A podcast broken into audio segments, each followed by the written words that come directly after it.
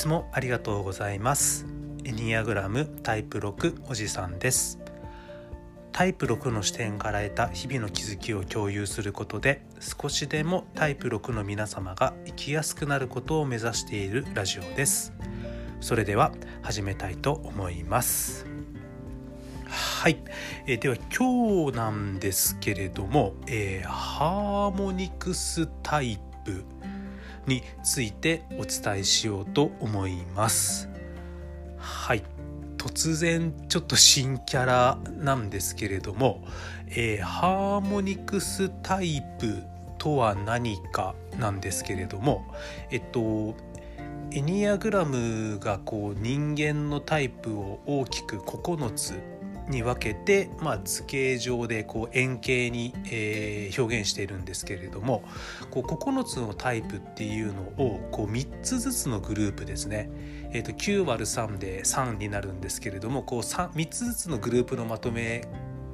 でこう3つに分けるっていうのがいくつかあるんですけれども、えっと、そのうちの1つが、えっと、センターってやつですね。えっと本能センター、えー、フィーリングセンター思考センターっていうやつです。それから、えっと、もう一つここまで話をしてきたもので、えっと、精神科医のそのカレン・ホーナイさんが分けた、えっと、法内の、えー、3分類ってやつですね、えっと、自己主張型追従型有利型っていうのがありました。でそれとはまた別の、えー、と3つ目ですね、えー、とこのハーモニクスタイプっていうのも、えー、この9つの性格タイプを、えー、と3つずつ、えー、特徴に、えー、分けております。でえっとエニアグラムの図っていうのがこう円と正三角形と変六角形、えっと、変六角形の変は変わるという字ですね。ちょっと変わった形の六角形です。はい、この円と正三角形と変六角形のこう3つのパーツで成り立っている図なんですけれども、えっと、その正三角形に位置する3つのタイプ。タイプ9とタイプ3とタイプ6になるんですけれども、えー、このタイプ9タイプ3タイプ6、えー、正三角形状に属するこの3つのタイプをプライマリータイプと言います。で、えっと、そのそれぞれのプライマリータイプ例えばタイプ9と似た傾向を持つタイプっていうのがタイプ9を中心にそれぞれ中1個開けて両隣になるんですけれどもあのつまりタイプ9の、えっと、左隣が、えっと、タイプ8そのもう一個隣が7、はい。えっと、タイプ9の向かって右隣が1その向こう隣が2になるのでこのタイプ9を中心としてタイプ2とタイプ7、えっと、この9と2と7というグループと、えっと、タイプ3を中心としてタイプ3タイプ1タイプ5のグループ。それからタイプ6を中心としてその、えっと、1個飛ばしの両隣の、えっと、タイプ4タイプ8タイプ6、えっと、こういうふうに、えっと、927と315と648に分けていくのを、えー、ハーモニクスタイプと呼びます。はい、じゃあこのハーモニクスタイプとは何かなんですけれどもえっと主なニーズを満たせなかった時にどんな態度をとるかを示しています。えっともうちょっと言うと自分自身が求めているものをゲットできなかった時にどういうふうに反応しがちか、はい、え自分自身の内側に生じた葛藤であったりとか、え周囲の困難に対してどのように対処していくかという傾向を示したのが、えハーモニクスタイプになります。えもうちょっと整理します。えー、ちょっとハーモニクスタイプの前にこう思考センターですね。例えば本能センター、えタイプえっと、891それから、えー、フィーリングセンタータイプ234最後に、えっと、シンキング、えっと、思考センター4失礼しました、えー、思考センター567のまずこのセンターの分類は何かというと,、えーと、小さい頃から持っている、えー、なんていうかな。自分の根源的に求めているニーズ。になります。まず思考センターっていうのが小さな頃から小さな頃に持ったことによって今でもずっと持ち続けているニーズです。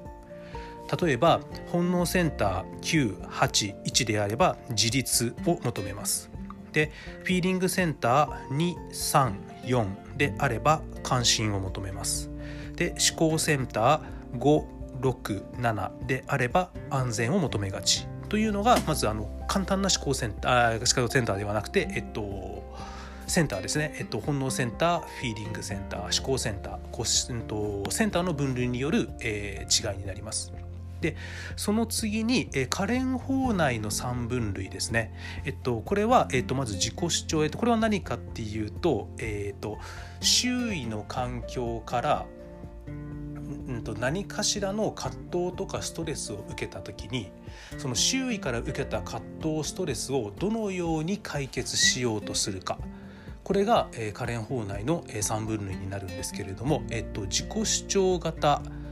ですね、えっと、こちらが要求することによって解決します。え、自己主張型がタイプ378ですねこれは、えっと、外界からの、え、ストレスに対して、えーと、そのストレス葛藤を解決するために要求していくと、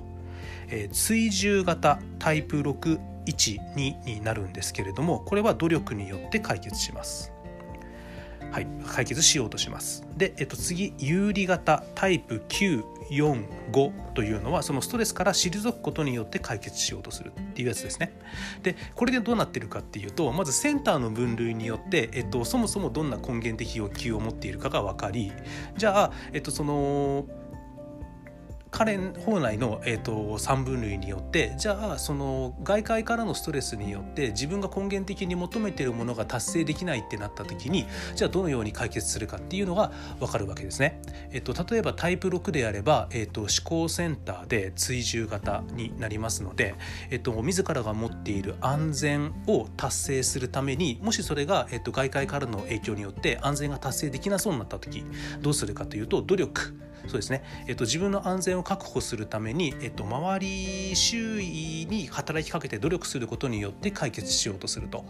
はい、なのでこのセンターと,、えっとカレン法内の分類によって、えっと、それぞれのタイプっていうのが根源的にどういう欲求を持っていてじゃあその欲求が周囲からの影響で、え、達成できないと思った時に、えっと、どういうふうなあの行動をとるかっていうところが見えてきます。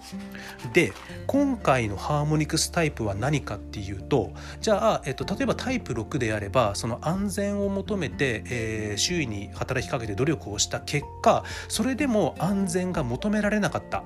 はいえー、っとまああと安全がゲットできなかった。うん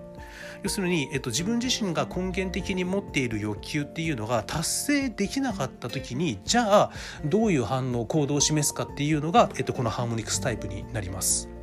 なのでこう、えーと、センターの分類と可憐法内のやつとあとこのハーモニクスタイプが分かると,、えーと、何が見えてくるかっていうとそもそも、えーと、それぞれのタイプがどんなことを根源的な欲求として抱えじゃあその根源的欲求が、えー、と周囲の影響によって達成できなそうな時にどういうふうにそれを達成しようとし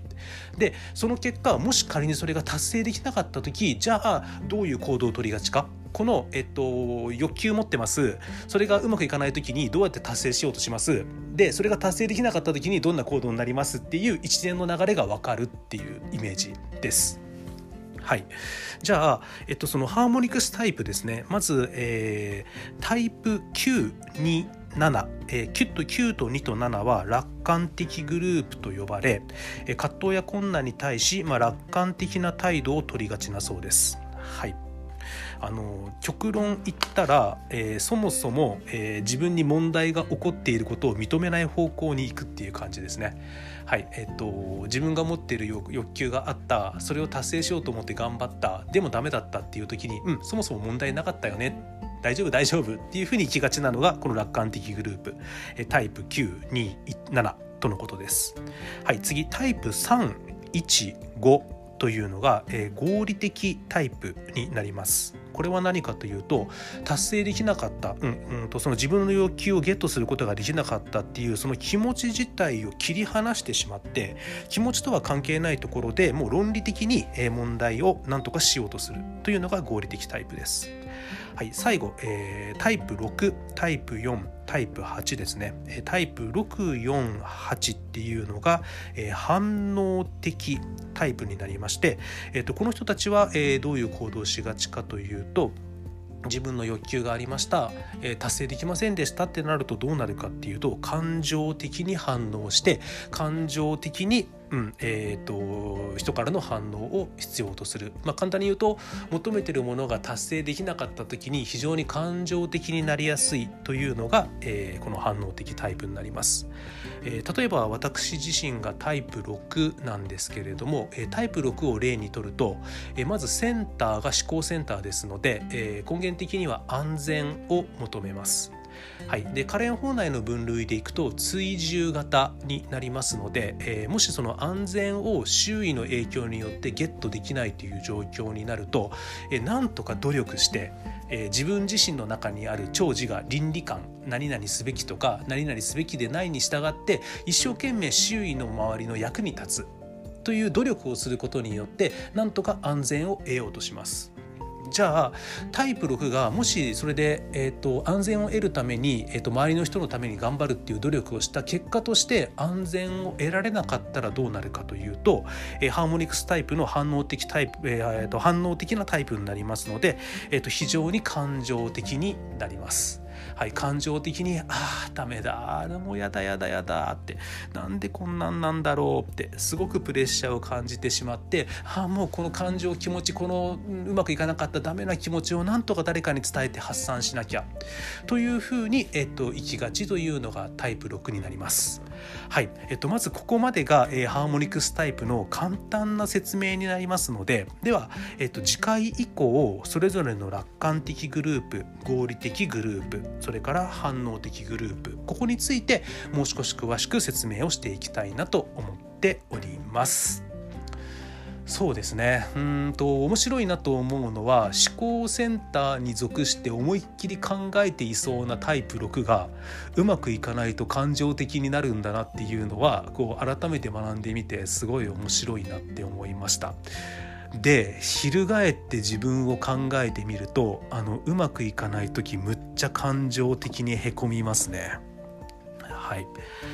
あの例えばスタッフと話をしていてうまくスタッフに伝えられないとかスタッフからマイナスの、え、反応が来た時に自分自身が、えー、と今組み上げているチームの安全が脅かされると感じむっちゃ感情的にへこむっていう部分はあるなと、えー、感じました。